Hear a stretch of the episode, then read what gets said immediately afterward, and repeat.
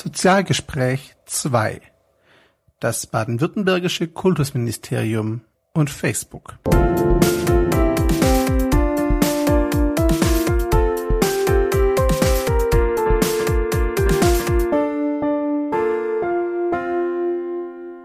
Hallo und herzlich willkommen. Hier ist Christian von sozial-pr.net mit der zweiten Ausgabe des Sozialgespräch Podcasts. Heute geht es um ein aktuelles Thema, denn heute wurde das Verbot, ich hoffe die Anführungszeichen sind hörbar, von Facebook für baden-württembergische Lehrer bekannt.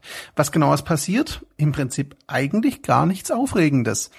Es wurde einfach nur ja, ein Schreiben des baden-württembergischen Kultusministeriums bekannt, dass Lehrern, bitte aufpassen, nicht die Nutzung von Facebook verbietet, sondern einfach nur an die bestehenden Datenschutzgesetze erinnert.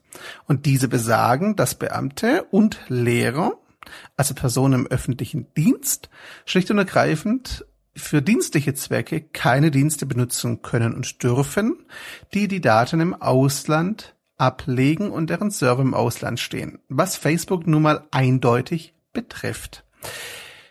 Das wird oft missinterpretiert. Es geht hier nicht um ein Verbot, es geht nur um eine Erinnerung an bestehende Regelungen. Carsten Dobschat hat auf mobilegeeks.de einen wirklich lesenswerten Kommentar dazu geschrieben mit dem Titel Facebook-Verbot in Schulen Baden-Württembergs. Was soll die Aufregung? Er stellt in seinem Kommentar, wie ich gerade auch fest, dass es nur um die Erinnerung an geltende Regeln geht und es kein generelles Facebook-Verbot gibt, nur die Aussage, dass der Dienst eben nicht für dienstliche Zwecke und für die Kommunikation mit Lehrern untereinander, wohlgemerkt im dienstlichen Kontext, und mit Schülern bestimmt sein soll. Das ist natürlich erstmal für, ich sag mal, Lehrer, die den Social Media offen gegenüberstehen, ein ganz klein wenig eine Enttäuschung vermutlich, denn so einige nutzen leeren Gruppen auf Facebook und da bin ich zumindest für Studenten hier auch Fan von und auch für Schüler höherer Stufen. Dennoch verstehe ich das Kultusministerium da und die Datenschutzgesetze sind eindeutig. Carsten Dobstadt kommt zu dem Schluss, dass es im Prinzip ja gar kein Problem ist, denn es gibt ja grundsätzlich Alternativen, ich nenne es mal E-Learning-Systeme wie Moodle oder andere, ähm, die eine solche Kommunikation, einen solchen Austausch von Unterrichtsdaten, von Hausaufgaben und auch die Beantwortung von Fragen, zum Beispiel mit dem Lehrer, zwischen Lehrer und Schüler, auch ohne externe Server, also innerhalb des Schulnetzes, möglich machen. Da hat Carsten zwar absolut recht, dennoch kann ich seinem Kommentar leider nicht ganz zustimmen. Das habe ich auf Mobile Geek schon geschrieben und auch auf Facebook ich fasse es hier nochmal in Kurzform zusammen.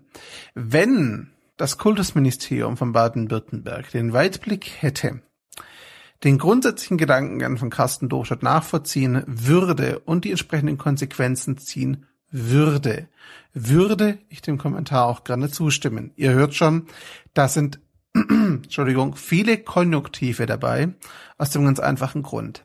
Ich arbeite immer wieder mit Schulen und Hochschulen habe da auch immer wieder mal mit Vertretern des Kultusministeriums zu tun. Und merke leider immer wieder, dass genau dieser Weitblick und genau diese Konsequenz aus solchen Regelungen nicht gegeben und vorhanden sind. Zumindest nicht an den richtigen Stellen. Natürlich gibt es da auch Mitarbeiter, die das verstanden haben. Dennoch, das ist leider die mehr, die Minderheit. Und diese Minderheit, sitzt leider oft auch nicht in den entscheidenden Stellen. Bedeutet im Endeffekt,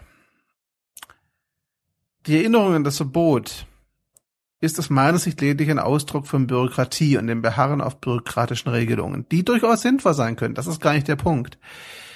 Es wird aber nicht der Schritt gegangen, wirklich Alternativen aktiv zu pushen. Natürlich kann Moodle eingesetzt werden oder andere E-Learning-Systeme.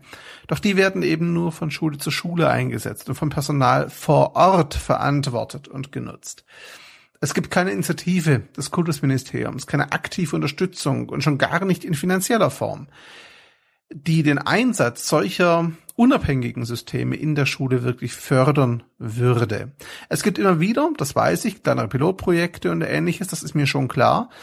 Aber ich rede hier von einem Grundsatzprogramm, von einer grundsätzlichen Ausrichtung einem Budget, das dafür freigegeben wird. Und genau das vermisse ich aktuell. Das gibt es nämlich einfach so, zumindest übergreifend, nicht. Das ist schade. Und solange das nicht der Fall ist, vergibt diese Erinnerung an geltende Regeln leider, leider viele Möglichkeiten. Sie sorgt für unnötigen Aufregung, finde ich. Sie ist zwar klar formuliert, aber es sollte dringend nochmal eine spätere Nachkommunikation folgen, die klarstellt, dass hier ganz viel falsch verstanden wurde. Und leider ist sie eben kein Impuls zur Veränderung, sondern lediglich ein Beharren auf diesen bestehenden Regelungen. Würde daraus folgen, dass das Kultusministerium sich hier wirklich Mühe gibt, hier wirklich nochmal danach schaut, dass solche E-Learning-Systeme und serverbasierten Systeme in den Schulen eingesetzt werden und dass Schüler und Lehrer die Möglichkeit bekommen, solche Systeme zu nutzen, wäre das eine völlig andere Diskussion. Generell gilt natürlich schon noch eines, und da hat Carsten Dobstadt auf Mobile Geeks wiederum recht. Solche Systeme sind nicht absolut notwendig für die Lehre. Sie sind hilfreich, definitiv, und ich bin ein Fan davon, solche Systeme, damit, damit meine ich jetzt Netzwerke und E-Learning-Systeme, ob das jetzt in sozialen Netzwerken stattfindet oder in dezidierten Netzwerken oder Systemen, ist mir da primär mal egal. Es geht mir lediglich um die Möglichkeiten, die moderne Technik, die Möglichkeiten der Kommunikation auch einzusetzen. Nicht als Ersatz für einen Unterricht, das sage ich auch gleich, sondern als Ergänzung dazu. Ja, es ist ein leider etwas bitteres Fazit, das ich hier ziehen muss. Die Erinnerung hätte so viel Potenzial geboten, auch wirklich als Impuls für Alternativen, für Veränderungen zu dienen. Genau das wird allerdings versäumt und findet leider nicht statt.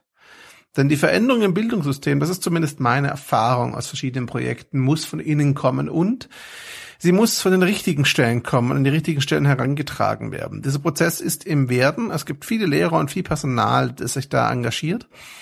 Der Prozess dauert aber so lange und geht so langsam und schleppend voran, dass auch die Motiviertesten irgendwann frustriert sind und kurz davor sind, aufzugeben.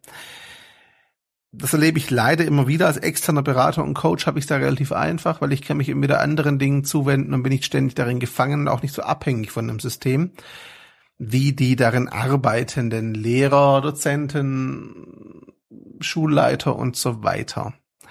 Das heißt, die Mitteilung des Kultusministeriums war kein Verbot, es war lediglich eine Erinnerung an geltende Datenschutzgesetze, an die Lehrer nun mal gebunden sind. Und ich finde diese Trennung von Arbeit, also Arbeit als Lehrer und Privatbereich, vor allem im Hinblick auf Schüler, auch eine ganz gute Idee und Sache. Da haben so manche jüngeren Lehrer, die ich zumindest kennengelernt habe, durchaus ab und zu ein Problem. Da könnte so eine rigorose oder sehr strikte Regelung durchaus helfen. Entscheidend ist für mich jedoch der Punkt, hieraus muss Veränderung folgen. Und es braucht endlich auch die offizielle Unterstützung solcher Alternativen und die Förderung solcher Alternativen. Ich bin Christian, das war das Sozialgespräch Nummer zwei. Ich danke euch für die Zeit, fürs Zuhören.